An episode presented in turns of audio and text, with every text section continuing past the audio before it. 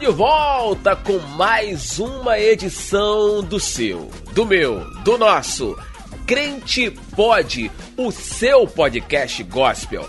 Alegre como nunca e feliz como sempre, eu sou Marcelo Andrade e não são as tragédias que matam, são as confusões. Olha, que que isso, Marcelo?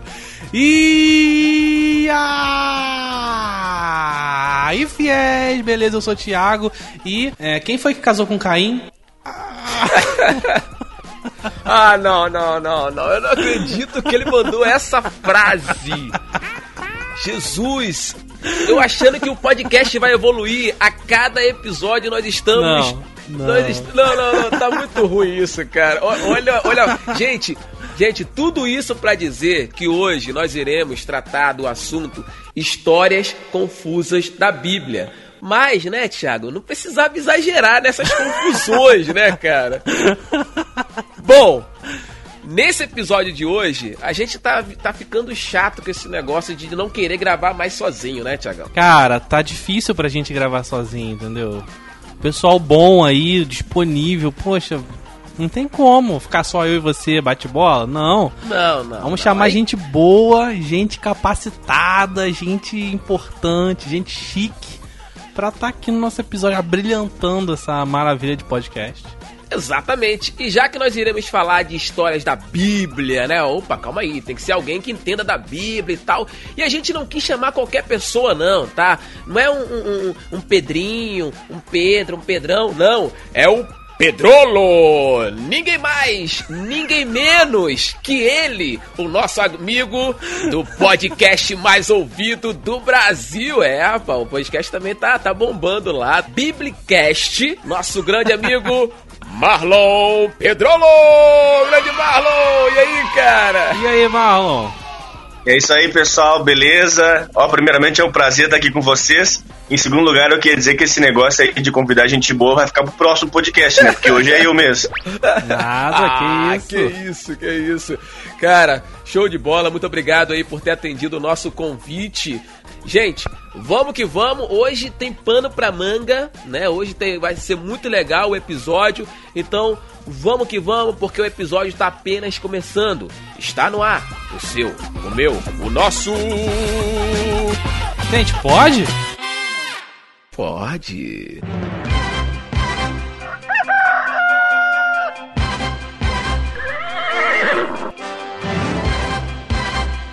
A partir de agora, um podcast que discute de maneira divertida assuntos polêmicos. Sejam bem-vindos. Fiquem à vontade. Está começando Crente Pod, o seu podcast gospel.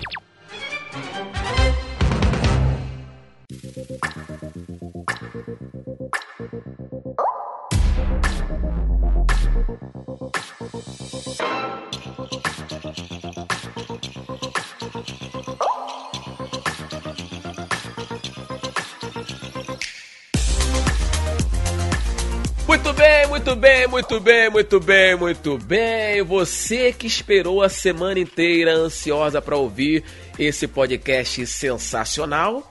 Cá estamos, Tiagão. Cá estamos. O pessoal tava ansioso pra ouvir, sem dormir, sem conseguir pensar em outra coisa. Não me diga. Só esperando o que a gente pode. Exagerado esse menino, exagerado. Por isso que eu passo a bola pra ele, que eu sei que ele vai exagerar mesmo. Bom, hoje nós iremos tratar de um assunto bacana, um assunto que nós estamos empurrando um pouco com a barriga, por quê? Porque nós somos um podcast que tratamos de assuntos polêmicos de uma forma extrovertida, mas a gente não tem feito isso já há um bom tempo, né, Tiago? A gente não tá falando de polêmica já há um bom tempo, né? A gente tá falando aí tranquilo, né? É. Mi- Ministério de Louvor e tal, lá, lá, lá. Mas uma ouvinte nossa sugeriu esse tema já faz um tempo. E a gente. ah, Sim, um tempão. É, va- vamos que vamos. E aí chegou o momento que a gente colocou lá no, no Insta, vamos ver se o pessoal vai votar nesse tema aí. E meu irmão, a galera caiu dentro, o pessoal votou e querem que falemos aí das histórias confusas, né? Que as pessoas se confundem uhum. ainda. E a, a galera quer que a gente fale sobre isso. Então, Vambora, meu irmão. É. Vambora falar, vambora falar. Muito obrigado à nossa grande amiga Andressa, né? Lá do. Exatamente. Lá no Telegram. Ela participou. E você que uhum. não participa ainda do nosso grupo do Telegram, vai lá agora, t.me barra crentepod. Não precisa eu te adicionar, nem o Thiago te adicionar. Você se adiciona. Inclusive, o nosso convidado de hoje está lá, rapaz, brilhantando o nosso grupo sensacional. E você pode participar também. Marlon, começa aí, meu amigo.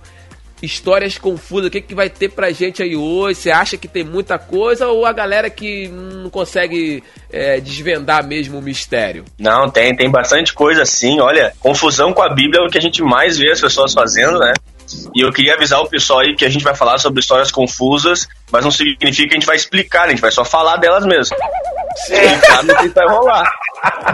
boa, boa, boa, muito bom, muito bom, Marlon.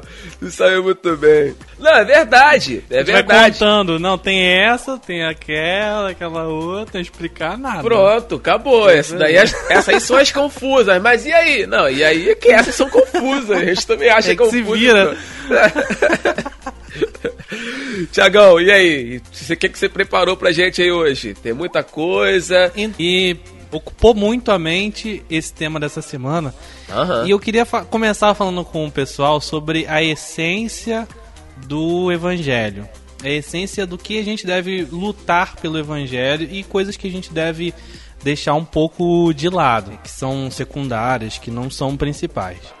É, e para falar disso, eu queria trazer uma história que eu não sei se é verídica, mas de um ator que estava encenando um casamento e aí ele viu que tinha um padre e ele pensou na cabeça dele em encenar um casamento gay dele com o esposo. E o padre se recusou. Falou: "Ah, não, não quero". Mas você nem é padre, é só um padre ator, padre cenográfico. E o padre falou: "Não, não quero". E o ator teria respondido o seguinte: se Jesus estivesse vivo, ele estaria no show da Pablo Vittar. Quem falou isso foi o Paulo Gustavo. Então, seguinte: essa afirmação fere a nossa fé. Por que, que ela fere a nossa fé? Cara, eu pensei o seguinte: eu preciso separar essa afirmação em duas partes. Primeiro, se Jesus estivesse vivo, é a primeira parte, e a segunda, Jesus estaria no show da Pablo Vittar.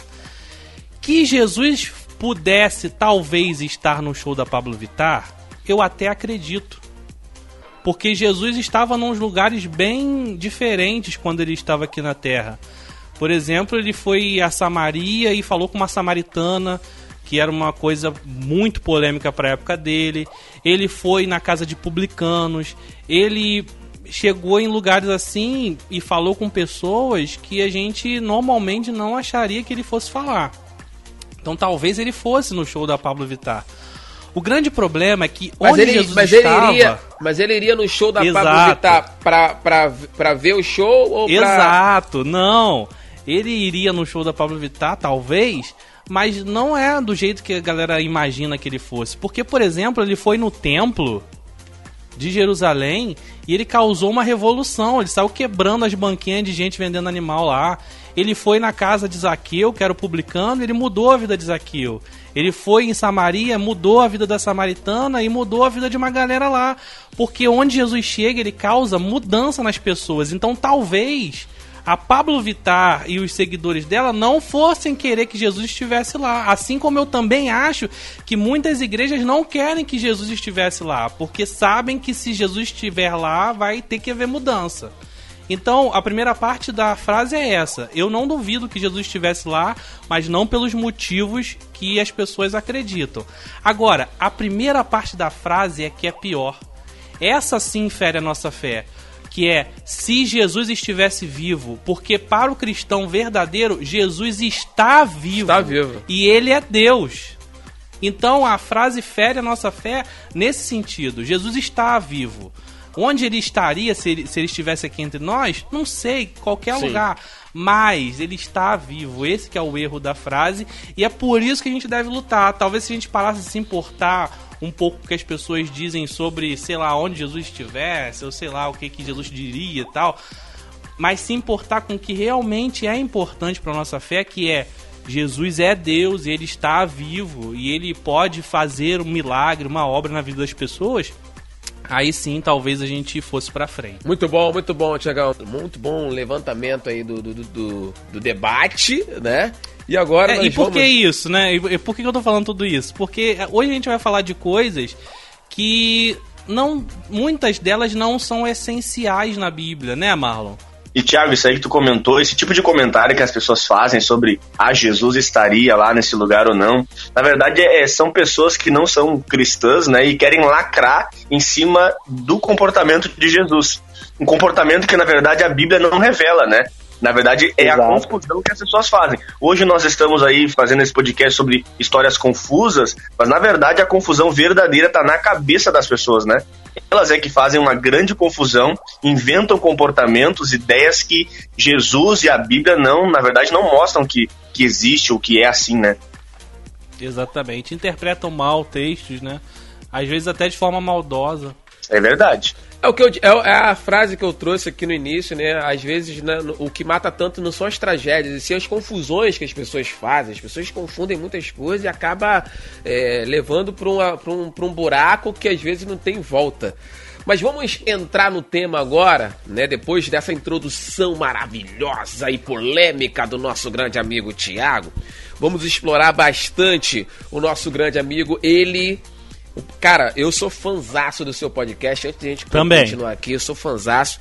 Eu porque também. ele lança três séries, né? É.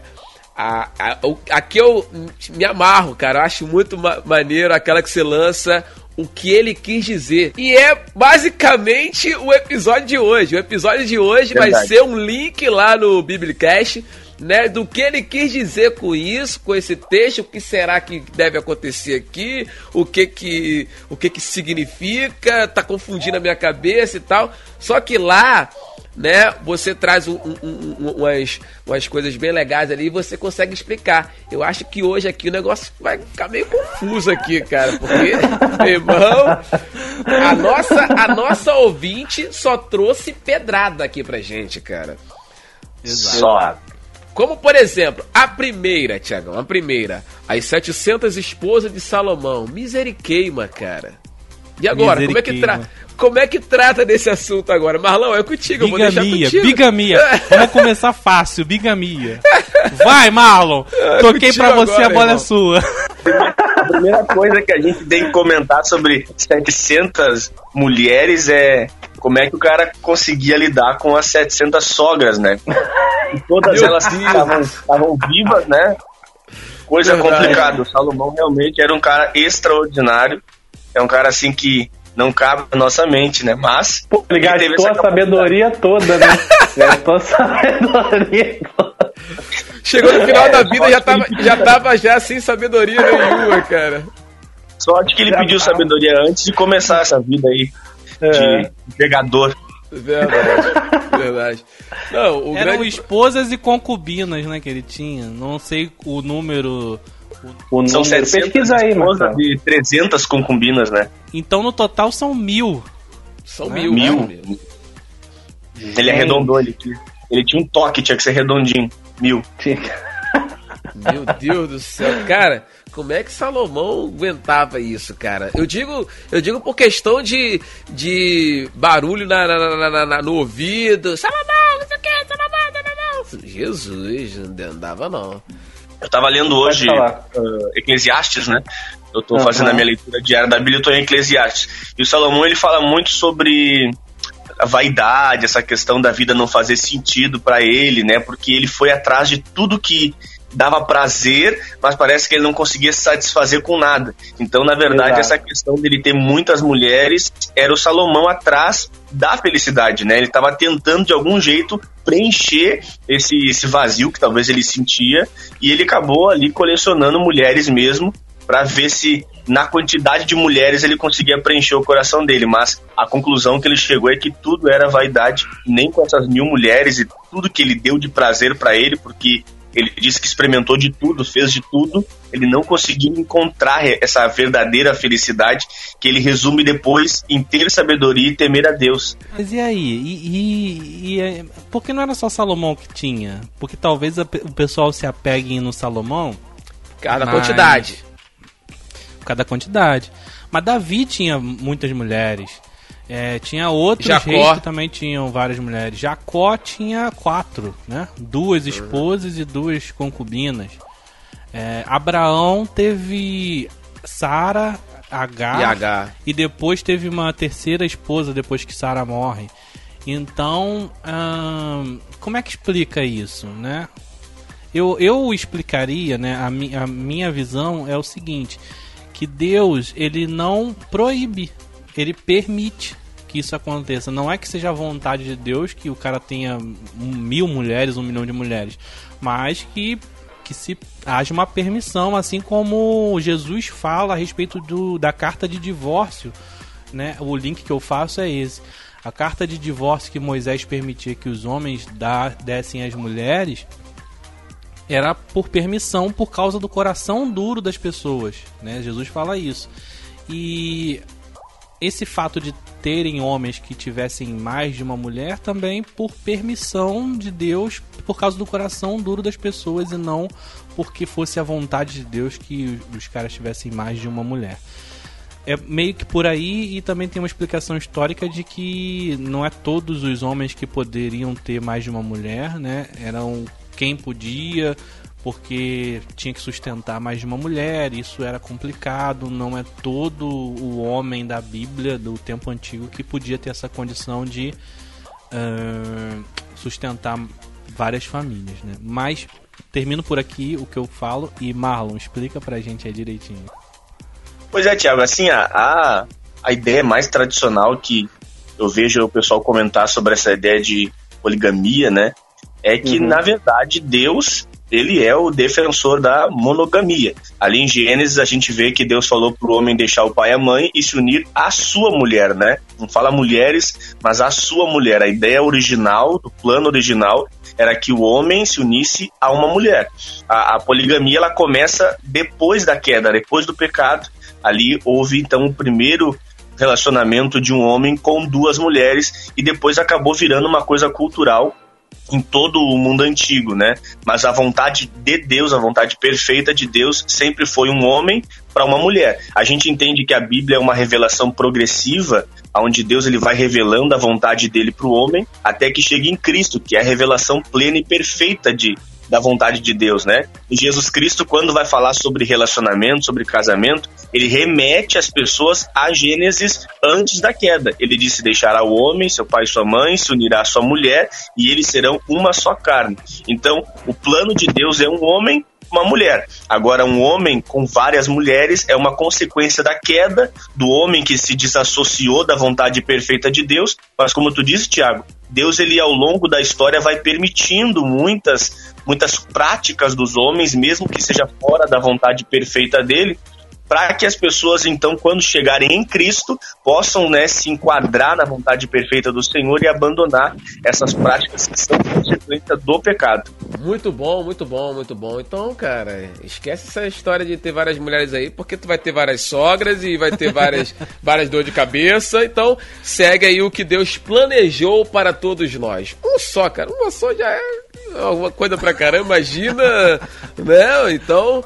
Mas a galera ficava confusa em relação a isso, né? Como assim e tal? Então, deu pra ficar mais esclarecido aí no nosso. É, o que ele quis dizer, cara? Eu tô me sentindo no, no, no Biblicast agora, cara. Que sensacional.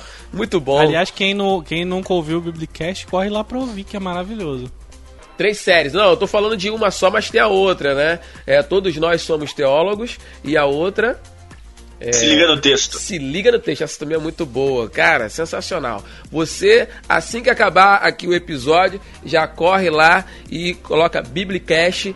O nosso grande amigo Marlon Pedrolo tá mandando super bem lá e você vai curtir muito. Bom, Tiagão, vamos para o próximo tópico junto com o nosso grande amigo Marlon. E, cara, essa aqui agora, eu, me sinto meio que essas criancinhas aqui. Quando eu era pequena, às vezes eu, eu, eu meio que era assim, cara. Eliseu Careca e os, e os ursos. Versus. versus é, versus, versus. versus as crianças que zoavam, né, a, a, a carequice a dele. Cara, tipo, o que que é isso? Que história é essa? Como assim, mano? Eliseu Careca e os ursos versus as crianças que zoavam a careca dele. Ou a, ca a carequice, a calvície, a sem cabelice dele. Meu Deus! Pra quem não sabe desse texto, pra quem não conhece, assim que Eliseu recebe uh, o ministério dele, né? Elias foi foi pro céu né? E aí Eliseu ficou como profeta ali no lugar, recebeu o ministério dele. E assim que ele sai daquele lugar ali, ele se encontra com uns pequeninos que começaram a zoar ele. E aí Marlon explica pra gente o que, que acontece.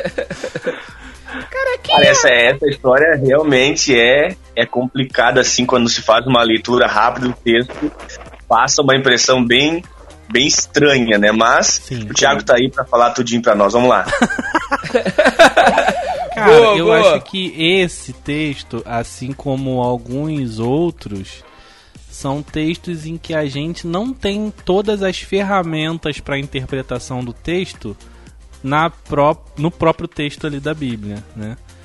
Porque uhum. a gente vai ter que entender um pouco, um pouco de análise histórica, um pouco do que, que eles viviam, um pouco do que, que, o que, que a situação ali representou para que ele pudesse dar essa resposta tão brusca que é tipo conclamar ursas, que eu nem sei se aquela região ali é uma região de ursas, mas aparecem ursos ali que do nada e devoram os, os, os pequeninos que estavam zoando a carequice de Eliseu. Então, tipo assim, primeiro, Marlon, você sabe qual é a da zoeira da carequice? Era um negócio que era digno de urso. Mas é. olha só, cara, o que, o que eu vejo aí o pessoal comentando, que dá para nós saber, né?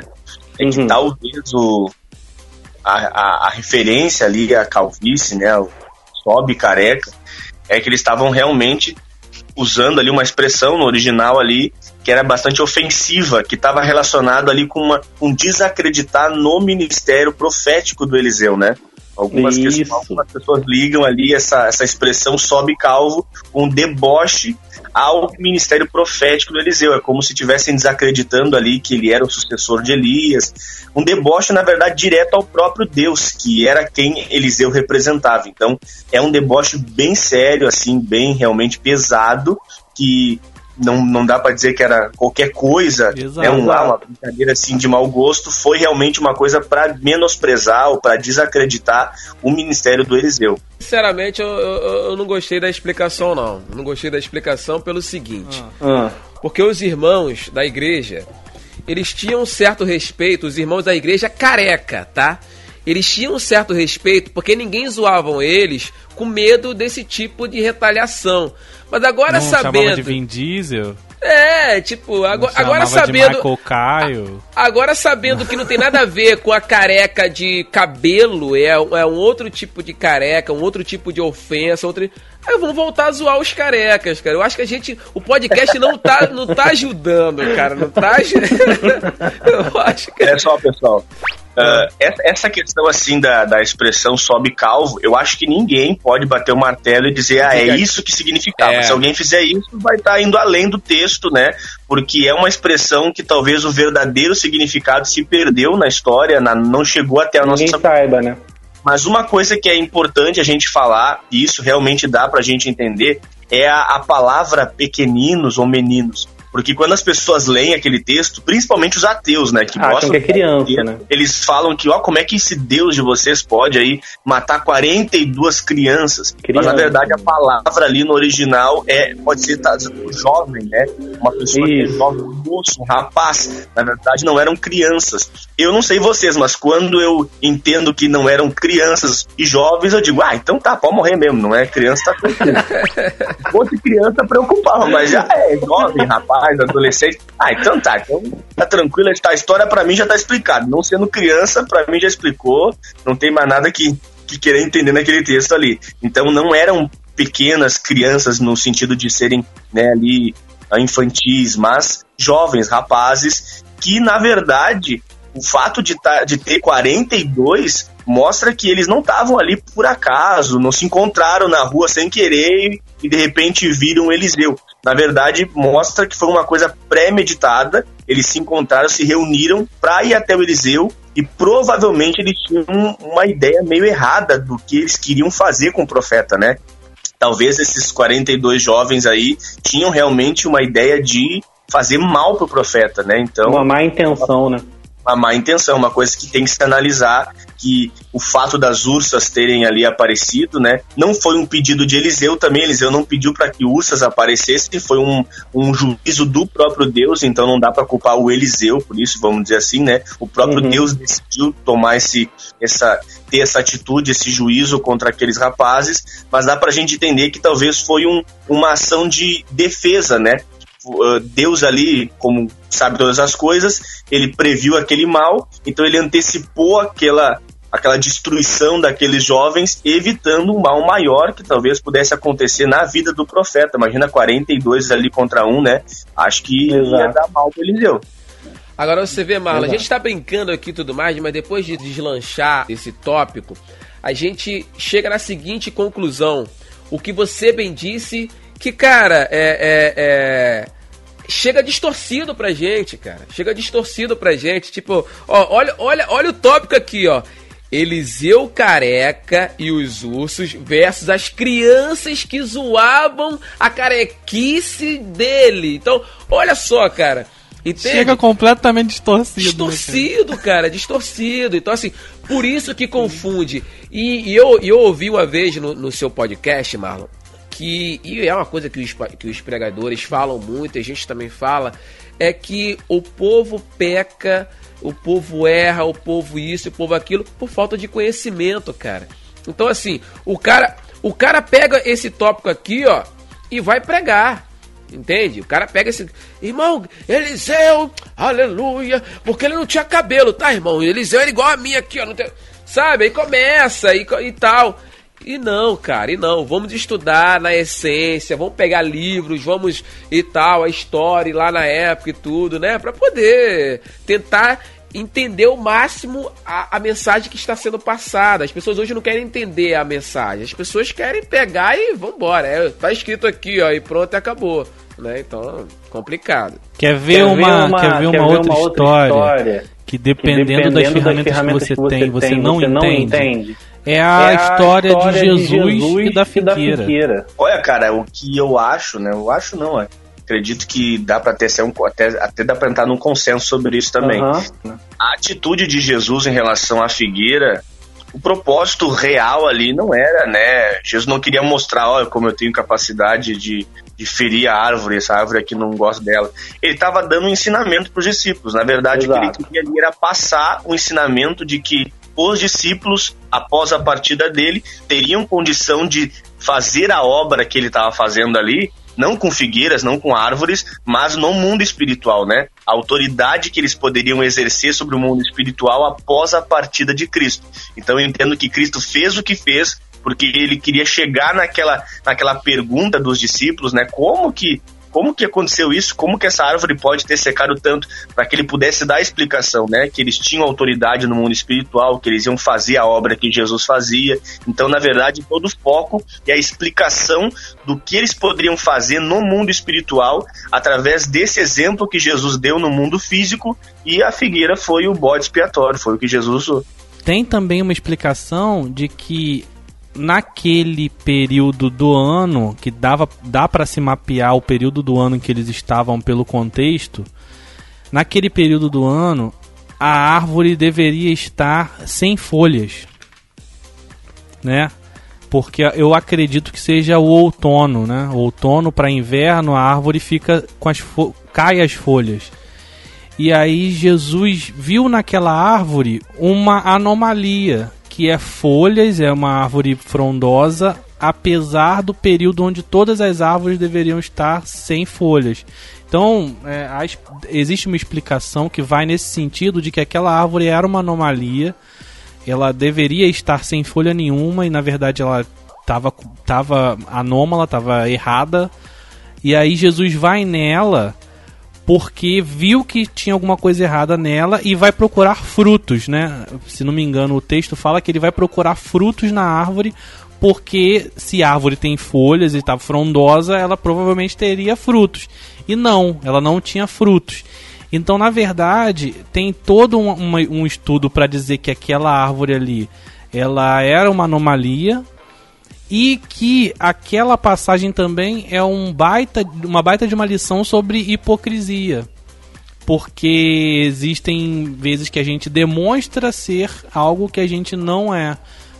A gente demonstra que tem muita, muita formosura, mas o nosso interior, a nossa realidade é completamente vazia de frutos, que são as coisas mais importantes para Deus com certeza, Marlon, existem outras formas de interpretar esse texto que faltou aqui para nós dois, né? E para o Marcelo. A gente não, não tem esse, esse conhecimento Sim. a ponto de saber todas as interpretações do texto. Então, provavelmente existem outras formas de ver esse texto que a gente não consegue, mas é, é assim mesmo, né? Agora, eu quero, eu quero saber a interpretação daquele bichinho indo lá, ó, cada casal e tal, bababá. Arca de Noé. Cara, essa história bota confusão nisso. Arca é. de Noé, meninos. Contem pra mim aí esse tópico aqui. Cara, a Andressa caprichou no, caprichou, no, no, caprichou. dos tópicos, tá? Ela só trouxe caprichou. histórias, tipo assim, que a galera até hoje fica naquela incógnita no ar. Como assim, cara? Como botou elefante, botou isso, botou aquilo, fica naquela aquela dúvida, né? Então, vamos lá, vamos destrinchar. Dinossauro? É, dinossauro. Imagina lá o T-Rex. Mas vamos lá, meninos, vamos falar um pouquinho sobre esse tópico aí. Arca de Noé. Contem-me. Olha, eu, eu particularmente não acho que a história da Arca de Noé, assim, se encaixe né, numa história confusa, pelo menos para mim não, eu acho uma história assim bem simples de, de crer, até porque eu sou alguém que crê, né? Então para mim é, uhum. é, simples crer. Sim, Mas tem para quem não crê, acaba se tornando bem, meio confusa. Mas uma coisa que é interessante comentar que é a história da Arca de Noé também entra muito nos debates dos ateus, né? Eles gostam de, de debochar, achar que é, é uma coisa impossível, como é que vai servir tanto bicho assim dentro da arca, como é que os carnívoros não, não comeram lá, o, o leão comeu o coelhinho e tal, tal, tal. Mas tem muito ateu também que comenta assim, nossa, como é que, como é que entrou lá tanta espécie de peixe, né? São mais de não sei quantos milhões de peixes que existe e tal. Pra que colocar peixe dentro da arca se o que mais tinha fora da arca era água? Não é. faz sentido. Então a gente já tira muita espécie de dentro da arca, né? Quando se, se entende que os peixes não precisaram entrar. Pode ter certeza que eles tinham como sobreviver fora da arca. O que mais tinha no momento ali em que Peixe, estavam dentro da arca era água, né? provavelmente. Não sei, algumas espécies de répteis também, né? Ah, algumas, algumas outras espécies que conseguiam sobreviver né, naquela situação ali de dilúvio, não tinha necessidade nenhuma de, de entrar. E os peixes, é, é óbvio que a gente sabe que não precisavam entrar, né? E uma outra coisa interessante também que até acredito que poucas pessoas ainda sabem sobre a Arca de Noé é essa pergunta, né? Como é que o leão não comeu o coelhinho? Como é que os animais lá não se devoraram, né? E quando a gente vai ler Gênesis, a gente vê que a autorização para se comer carne vem depois do dilúvio. Na verdade, antes do dilúvio, o que Deus deu para Adão, para Eva e para o ser humano foi os frutos, né? Foi o, o produto da terra, os frutos e a permissão para se comer animais, ela vem depois do dilúvio. Tanto o homem quanto os animais, eles não eram carnívoros antes do dilúvio. Isso começa a acontecer depois do dilúvio, né? Aí as pessoas podem pensar, ah, mas como que o leão teve uma. Aí Deus que criou todo mundo, ele faz do jeito que quiser, ele fez todo mundo comendo grama e deu. É. E vai existir muita discussão, com certeza, a respeito disso nesse episódio. É, e é bom que exista essa discussão, esses debates. É maravilhoso que a gente possa falar sobre isso aqui. E a gente pode debater de que, por exemplo, existiu o sacrifício de animais, né? antes do dilúvio, até por Abel, até por Deus no jardim do Éden e os sacrifícios que eram feitos oferecidos a Deus eram provavelmente de animais, inclusive Noé, quando chega né, no Ararat, ele constrói um altar e provavelmente ele sacrifica animais. Mas o fato de comer a carne é o que a gente está questionando aqui por causa dessa interpretação do texto de Gênesis e que realmente não existia o fato de se comer carne de animais. É, são coisas que não precisam explicar muito, tipo essa que o Marlon é, lançou aí do peixe, né, cara? Não tem como botar peixe na árvore porque não tem necessidade. E outra, as pessoas ficam se questionando, gente, como é que conseguiu colocar tantos animais, tipo, todas as espécies de passarinho? Cara, não precisou de todas as espécies, né? Depois foi acontecendo a evolução, a fusão de outras raças com uma com outra. A fusão. Caraca. Dança da fusão. Não, é o Dragon Ball. Caralho, Dragon... Dragon Ball, fusão. É, mas assim, é, é, as pessoas né, querem, querem criar mistérios. Que é só você parar um pouco para pensar, cara. Não precisa também ficar colocando polêmica em tudo também, querendo questionar tudo também, porque tem coisas que, que são óbvias, né? É, e, e, tem, e tem, se eu não me engano, depois a gente pode até analisar isso aí. Se eu não me engano, alguns animais, é, Deus pediu que colocasse mais do que um casal. Eu não lembro exatamente qual era o, os tipos de animais, mas se eu não me engano, acho que alguns tinham sete casais de animais. O texto primeiro fala, né, de dois de cada espécie e depois ele fala sobre sete animais puros e dois de animais impuros, né? Isso, Essa exatamente. É que o texto apresenta. Exatamente. Mas hoje, hoje em dia eu vejo que existem bastante estudos, né, feitos por cientistas, né, cristãos até mesmo, mostrando uhum. que mostrando que a história do dilúvio, que a arca de Noé, não é uma coisa impossível. Apesar de que, como foi Deus que projetou todo o evento, mesmo que fosse impossível, para ele não seria. Sim, sim. Mas é possível a gente recriar né, ali os acontecimentos sim. e ver que tinha condição realmente de colocar muito animal dentro da arca ali, né? Tentando uhum. entender as dimensões dela, a questão do dilúvio, as águas que vieram ah, de é. cima, as águas que vieram de baixo. Tudo tem uma explicação, é uma história bem absurda, mas também explicável Isso. pela própria ciência. Isso. É, isso é uma questão que a gente pode tratar também, que é a questão do alagamento, se ele foi global ou se ele foi local. Existe uma discussão ampla a respeito disso aí de se o alagamento foi um alagamento local, né? Só naquele lugarzinho ali onde as pessoas viviam, porque tipo assim, a espécie humana não tinha se espalhado tanto, né, sobre a face da Terra. eu vi algo bem interessante sobre o, a, o caso da história de Noé. A gente tem que imaginar o seguinte, né? Todo o planeta foi devastado pelo dilúvio, pelo menos para quem crê que o dilúvio foi global, né? Todos foram destruídos, sobrou só Noé e a família dele. Então, tudo que existe hoje, né, tudo que se tem hoje no mundo, reiniciou de Noé para cá. Só que a gente para para pensar, como será que o mundo era, né, digamos assim, em questão de avanço tecnológico e parecido antes de Noé? Porque muita gente que tinha muito conhecimento morreu todo o conhecimento passou a depender do Noé e dos filhos dele. Então tudo foi desenvolvido a partir daquilo que Noé e seus filhos sabiam. Claro que depois foram surgindo outras pessoas que foram, né, tendo outras capacidades e desenvolvendo, desenvolvendo até que o mundo chegou na tecnologia que a gente tem hoje. Mas é muito provável que o mundo antes de Noé era bem mais avançado, digamos assim, do que o mundo que passou a existir depois do dilúvio, né? Porque até que surgissem pessoas com capacidade de fazer de novo o que já se fazia antes do dilúvio, talvez demorou um tempo. Então, talvez hoje nós poderíamos estar vivendo um futuro bem mais avançado se não tivesse acontecido o dilúvio, porque nós teríamos mentes que não morreram no dilúvio desenvolvido seus projetos, suas ideias e teriam essas ideias teriam chegado até nós. Não sei se você consegue entender o que eu quero dizer. Sim, entendi. Perfeito. O conhecimento não teria parado ali para reiniciar, ele teria só expandido, né? Exatamente. Sensacional. Sensacional. Eu sei por que, que esse tema Arca de Noé veio, veio pra, pra, pra, pra cá, de história confusa.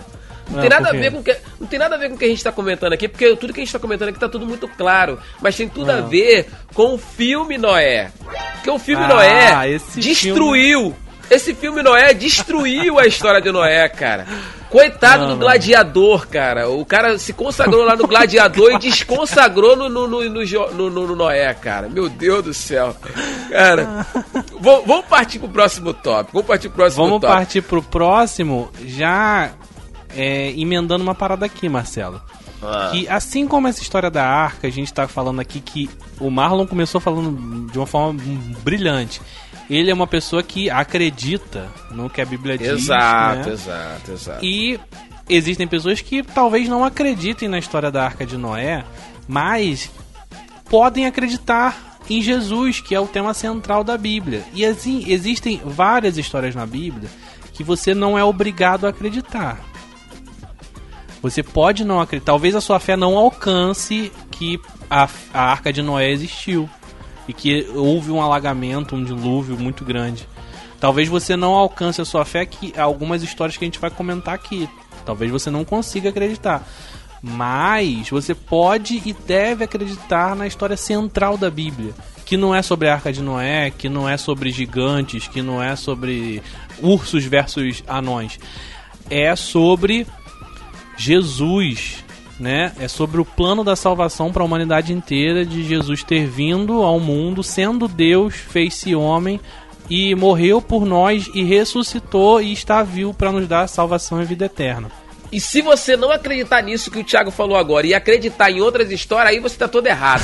Aí, aí para, o, para o episódio, sai, porque aí, aí não dá, aí não dá, né? Porque o, a, é o que o Thiago falou, né? O principal, né? O principal tema da, da Bíblia é a salvação, irmão. Mas a gente tem outras histórias e outras histórias que acabam edificando a nossa fé. Talvez não a sua, talvez a minha, talvez não a minha, talvez a sua. Então, a gente vai comentar uma aqui agora que uhum. essa aqui, essa aqui dizem que aconteceu, dizem que não aconteceu. Vamos para o nosso próximo tópico.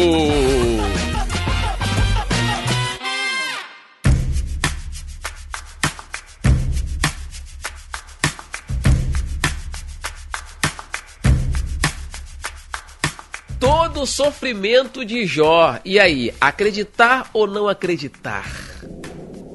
Olha, eu, eu acredito, né? tudo que a Bíblia fala, eu acredito, né? Se ela falar que Jonas engoliu o peixe, eu acreditaria também. Nós vamos até comentar sobre o caso de Jonas depois, né?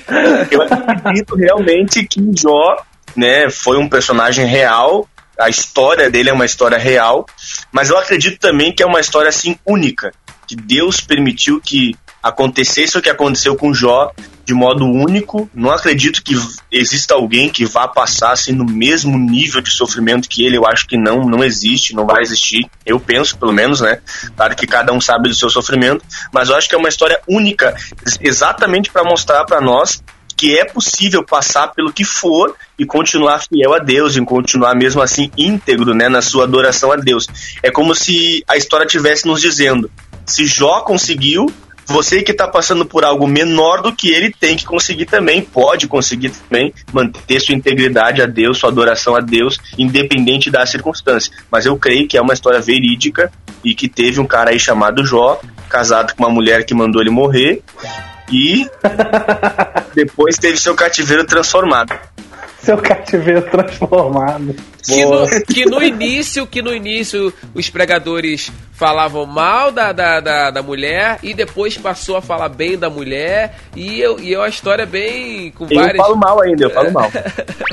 é, tem, tem, uns, tem uns que falam bem, não, irmão, mas é, a mulher de Jó ficou com ele até o final e foi com ela que ele teve os outros filhos e tal. Então, assim, é, são várias e aí, Tiagão? Então eu não sei se o pessoal desacredita a história por, por achar que não possa existir é, pessoas tão traíras. E eu já digo já de cara que eu conheço uma meia dúzia aí que é até mais traíra do que todos esses personagens. Ou eu não sei se a pessoa acredita que uma pessoa possa sofrer tanto e manter a sua integridade. Eu não sei qual é o ponto que o pessoal duvida dessa história. Ou se, a, se Deus possa falar de uma pessoa, sei lá, não sei qual é o ponto em que as pessoas duvidam dessa história. O pessoal duvida e, enfim, não faz diferença, galera. Você pode achar que é uma história, ok. Tire lições, aprenda coisas boas dela e bola pra frente. É, mas o, o grande detalhe é exatamente esse: é você ler, interpretar. O que, que você achou?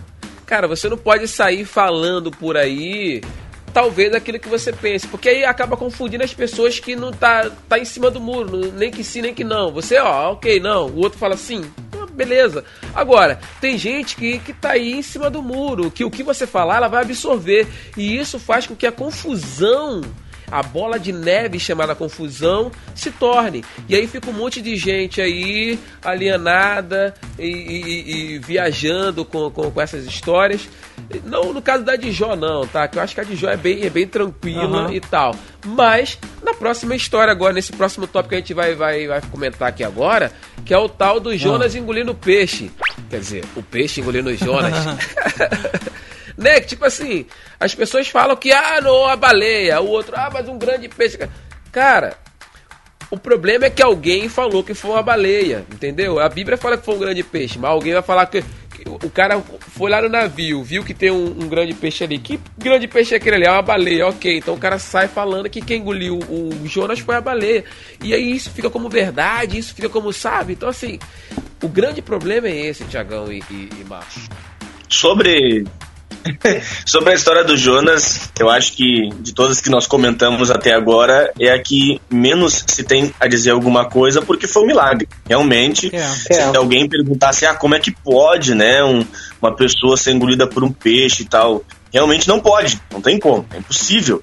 Por isso que quem realizou o fato foi o próprio Deus, aquele que manda na natureza e também no, no ser humano. Então é uma história milagrosa que depende de crer ou não crer.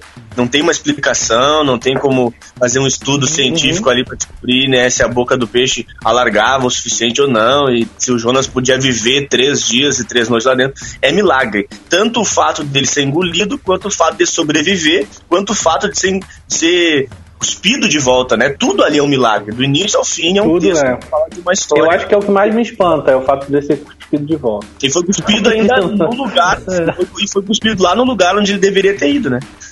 Não, é, eu acho, é, eu acho que o fato dele ser cuspido não, não, é, não é tão assim como ele ficar lá dentro, cara. Imagina ele tá lá Sim. dentro. Orando. E, orando e conversando com Deus. E, cara, olha, olha o desespero de, de, de, de, de Jonas, cara. Meu Deus do céu. Às vezes as pessoas também querem buscar explicação em tudo. Tentar explicar milagre. Por que que isso acontece, por que, que aquilo acontece? Cara, se a gente tentar ficar procurando explicações, a gente vai confundir mais a nossa cabeça. Por exemplo, ah, por que que a muralha de Jericó caiu? Né? Ah, e como que eles conseguiram atravessar o Rio Jordão? Porque fala-se muito do Mar Vermelho, né? Mas eles também atravessaram o Rio Jordão logo na sequência e depois, na sequência, foi puxado, né? Que teve 40 anos de, de, de gap aí. Mas, tipo assim, eles conseguiram atravessar o Rio Jordão e derrubar a muralha de Jericó. E o pessoal tentando explicar, não, porque eles atravessaram o Rio Jordão, porque provavelmente de, é, foi interrompido, houve uma barragem lá na frente e o pessoal conseguiu atravessar. O vento. Não, porque eles bateu um vento. Não, porque derrubou a muralha de Jericó pelo fenômeno da ressonância. Muitas pessoas batendo o pé ao mesmo tempo derrubou a muralha de Jericó. Você acredita que foi milagre? Ou tudo bem, você não acredita. Ok, tá? Ninguém é obrigado a acreditar em tudo, né? Nem na Bíblia. Você, a gente não vai aqui enfiar coisa na tua cabeça. Ela não, abaixo. Não, não, é. Você pode não acreditar, tá? Existem muitos cristãos que têm dúvidas a respeito desses temas e nem por isso deixam de acreditar naquilo que é mais importante. Já falei demais, Marlon. É, eu, eu concordo contigo, né? Concordo ali com vocês nessa questão de que ninguém é obrigado a acreditar. Mas eu também acho meio sem sentido não acreditar, porque a partir do momento que a pessoa passa a crer em um Deus que é todo poderoso, ela deveria automaticamente passar a crer que esse Deus pode fazer todas as coisas.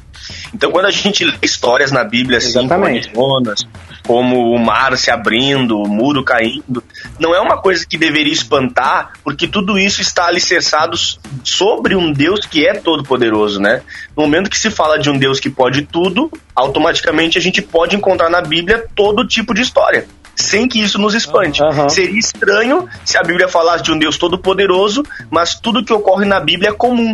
É óbvio que se falando de um Deus todo-poderoso, vai se encontrar o sobrenatural narrado na Bíblia, né? Eu acho que faz sentido crer no, no estranho, porque nós cremos num Deus que é todo-poderoso. Então, é, a, o cara que se diz crente, né, é, ou cristão, ele, ele não acreditar fica meio confuso. Mas assim, é o que o Thiago falou da, da história central da Bíblia. Quem é, Thiago? Jesus. Então, se você não acreditar nele, aí eu volto a dizer, meu irmão, você está tudo errado. Você, como crente, como cristão, não acreditar em Jesus, está tudo errado. Agora, você pode ou não acreditar nas histórias da Bíblia, que às vezes parece meio confuso e tal, mas é, eu concordo Sim. plenamente com o que o Marlon falou, que, mano, se a gente não acreditar no sobrenatural, se a gente não acreditar nas coisas absurdas, né? E aí? Mas Como é, que você é, vai é... acreditar num Deus que encarnou, nascido de uma virgem, que morreu e ressuscitou, se auto-ressuscitou e foi transladado ao céu. Então. E como é que como. você vai acreditar? E como é que você vai acreditar que esse podcast pode ser encerrado agora? Jesus vindo buscar a sua igreja. Você não vai acreditar nisso então, pô. Que tipo assim, ah, Exatamente. Jesus vai vir buscar, como assim? Não, não acredito nisso, eu acho que pá. Então, sabe, é, é, mas é exatamente por isso que nós estamos aqui. Nós levantamos esse tipo de polêmica, né? Nós levantamos e esse também tipo tem outra coisa, Marcelo. Ah. Tem outra coisa. Você, tipo, vai falando, conversando com a pessoa e ela. Bom, eu acredito então que exista um Deus poderoso, todo poderoso. Oh, e como é que boa. esse Deus todo poderoso poderia deixar as pessoas sofrerem tanto e tantos males acontecerem? Não, não existe essa história de ah, Jó que sofreu muito, não existe o mar vermelho que se abriu, não existe esses milagres. Isso aí não é história da, da carochinha para boi dormir. Mas quando ele passa a pensar num Deus todo-poderoso, ele cai nessa, nesse outro dilema. Bom, se Deus é todo-poderoso, por que, que ele deixa tudo isso acontecer? Então, Deus é todo-poderoso, sim, e ele deixa isso tudo acontecer exatamente pelo mesmo motivo que ele deixa o cara casar com 700 mulheres. Ele apenas permite porque o homem é pecador e o pecado, a consequência do pecado é o sofrimento. Ah, algumas pessoas eh, passam por sofrimentos mesmo sem pecar. Sim, e é o caso de Jó, que passou por sofrimentos grandes mesmo sem pecar, e é o caso de Jesus, que passou por sofrimentos de morte e não cometeu pecado. Então, você tem que tentar achar o equilíbrio nisso tudo, gente. Qual é o equilíbrio? Que o centro da mensagem é Jesus. As pessoas sofrem sim, pecando ou não, existe sofrimento, existe injustiça no mundo e Deus não está alheio a isso. Ele não está alheio a isso. Ele olha para tudo isso. A grande questão é que Deus ele se interessa pela salvação da alma das pessoas e não por como elas vão viver bem ou mal aqui na Terra. Então que a história, que o, o a versão que o Marlon trouxe aqui da, da história de Jó sirva de exemplo para o senhor Tiago. Ele falou que eu também concordo com ele que aquilo ali foi, foi exclusivamente para Jó, né? Que outras pessoas não iam passar por, pelo menos naquela sequência, aquelas desgraças e tudo mais. As pessoas Exato, hoje sofrem, é. sofrem também, mas o, o que o Marlon disse, eu concordo, foi exclusivamente para Jó. Então, senhor Tiago, por gentileza, não vai inventar moda de querer deixar o cabelo crescer achando que você vai ficar forte igual Sansão. Porque Marlon, na quarentena, na quarentena ele tava com o cabelo gigante e tava levantando a mesa lá achando que tava forte e tudo mais, sabe? Esse menino é muito crente, cara. Ele é muito crente. Gente. É. De onde vinha a força do Sansão, então? Esse é um cara que crê, né? Que crê realmente no texto bíblico e, e toma posse, né? Como não, diz não, não. aí. Literalmente, literalmente, literalmente. Toma posse. Literalmente. Porque em toda a história da Bíblia, em toda a história da Bíblia, somente um cara teve força, foi Sansão. Eu não, eu não vi outros caras que tiveram. O Thiago tava deixando crescer o cabelo, gente, pra achar que ia, ia ter alguma força ali e tudo mais. E as pessoas às vezes duvidam se também ele, dessa história. Olha, se ele deixasse o cabelo crescer, achando que ia ter força, tranquilo. O problema é ele deixar uma Dalila cortar depois. Opa! Ui! Aí seria brabo, né? Verdade, verdade. Entendeu, verdade. Marcelo? Entendeu? Aí, verdade, viu? verdade, verdade. Gostei, gostei, gostei, gostei. Quero fazer uma menção honrosa aqui a dois, dois ouvintes nossos, que são o Gabriel Ishida, que ele mandou hum. mensagem lá no Instagram pra mim. Pra mim, não. Ele mandou mensagem lá no Instagram pro Crente Pod. E também pro Guilherme Marques Crisel, que também mandou pergunta lá no Crente Pod. Então, para ficar rapidinho, eu vou fazer as duas perguntas e vou deixar nosso querido Marlon é, responder conforme ele queira responder, tá? Que é a seguinte, é, Marlon, o Gabriel perguntou lá quem eram os gigantes que existiam na Terra lá do Gênesis 6. A Bíblia diz que existiam gigantes na Terra que eram advindos da geração através dos filhos dos homens e dos filhos de Deus, filhas dos homens com os filhos de Deus, né? E esses homens eram os valentes da época. E o Guilherme Marques Crisel também perguntou como Jesus conseguia ser ouvido por 5 mil pessoas, às vezes mais, ao mesmo tempo, se naquela época de Jesus não existia microfone. Então, pra gente finalizar aí, Mar.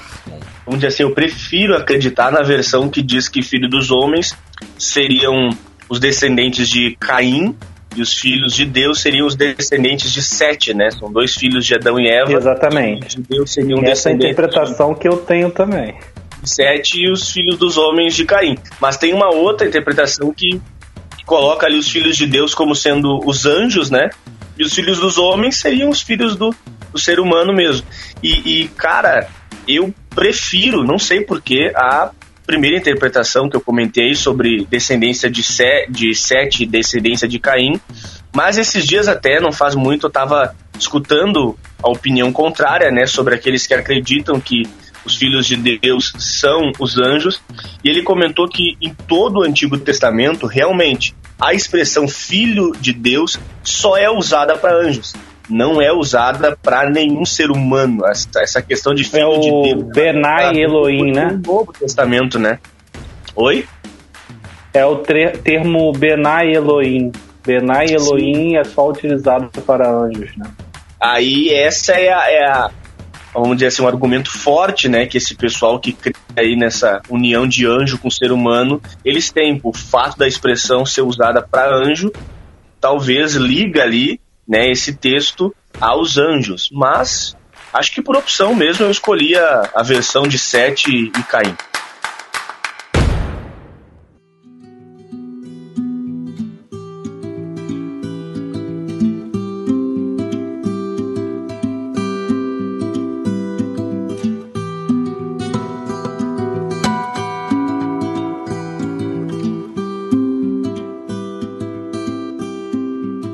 O microfone da época era o que? Era o vento? Jesus falava e o vento levava, a voz dele chegava até as pessoas. O que, que você acha? E o vento levou. Meu Deus do céu. Meu Deus do céu. Ele lançou um vento, levou nada a ver, né, cara? Mas na sua opinião, Marlon, o que, que você acha, cara? Acho que a, a opinião mais coerente aí é que está relacionado com a posição que Jesus se colocava diante da multidão, né? Ele procurava sempre lugares mais elevados para que a voz dele pudesse ali ter ser ampliada, né? Então acredito que tem muito a ver com a posição, né? Que Jesus se colocava para as pessoas poderem ouvir ele. Mas eu acredito também que tinha gente que não ouvia direito o que ele dizia, ia perguntando pro vizinho o que, ele disse, o que ele disse, e aí a coisa ia se espalhando e todo mundo acabava entendendo ali o recado. É, a, a, a, primeira eu, eu acho bem, bem, bem claro, assim, a primeira, porque assim, se você chegar assim no, no, no, num lugar alto, se estiver no alto, como o Marlon falou que Jesus subia, né, e as pessoas estiverem na parte de baixo, então aquele, aquele eco que dá ali dá pra, pra bastante pessoas ouvirem, né, cara? Essa pergunta aí sobre como que as pessoas ouviam Jesus é bem uma pergunta dos dias de hoje, né? Porque a gente está acostumado com tanta tecnologia e facilidade para falar que a gente acha impossível nos tempos passados as pessoas se ouvirem, né, em grande distância. Mas quem era daquela época sabia se virar com aquilo que tinha na época. Então, por mais que para nós pareça uma coisa bem difícil de entender, eu tenho certeza que naquela época era, era fácil para eles fazerem muitas pessoas ouvirem, né? Eles tinham a manha, tinham um jeito de fazer isso. Tinham lugares, né, específicos, por exemplo, na praia ali onde Jesus fala do barquinho, é, existe um, todo um estudo, existem vários estudos que dizem que o local ali tem uma boa ressonância, né? Uma boa acústica. Então, o pessoal da época sabia locais que tinham boa acústica para receber muitas pessoas. Assim como o teatro foi criado nos tempos antigos sem microfone. Como é que existe teatro sem microfone então? Não, não teria como. Existiam os teatros não, na, na, não em Roma, mas no tempo da Grécia já existia.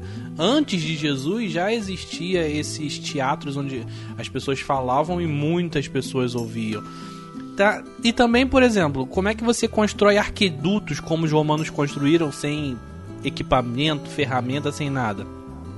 O pessoal sabe se virar. A galera antiga sabia se virar com certeza para muitas coisas, não só para isso.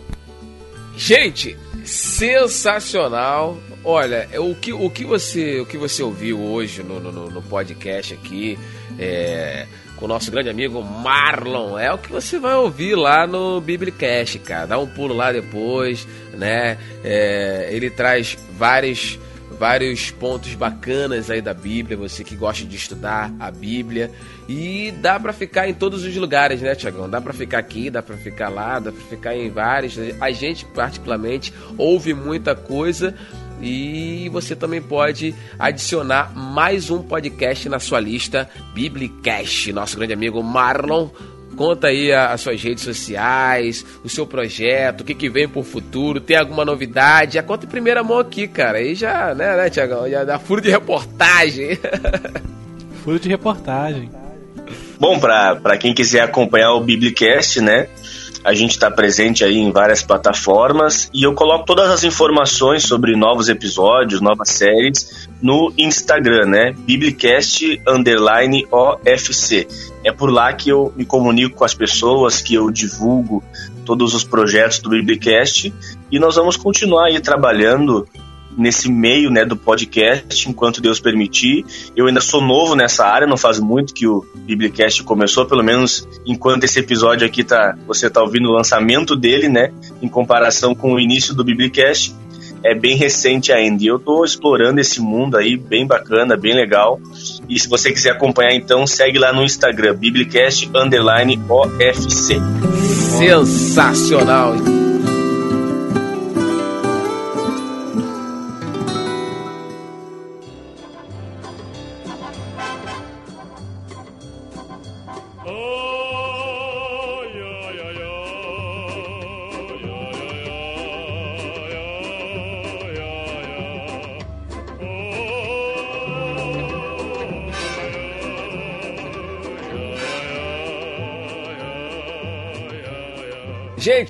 Tristeza no coração, vamos ficando por aqui, porque senão, se a gente começar a falar de, de coisas confusas, né? Se a gente começar a falar de coisas. Aí a gente vai quatro, cinco horas aqui de, de episódio, porque tem assunto para isso. E o papo é né, é muito Thiago? bom, né? Não, sensacional. O papo é muito bom. Cara. Sensacional. Marlon é um excelente amigo nosso aí que sabe falar muito bem das coisas da Bíblia. E, cara, muito obrigado por ter topado participar desse episódio aqui. Tenho certeza que o pessoal vai gostar muito.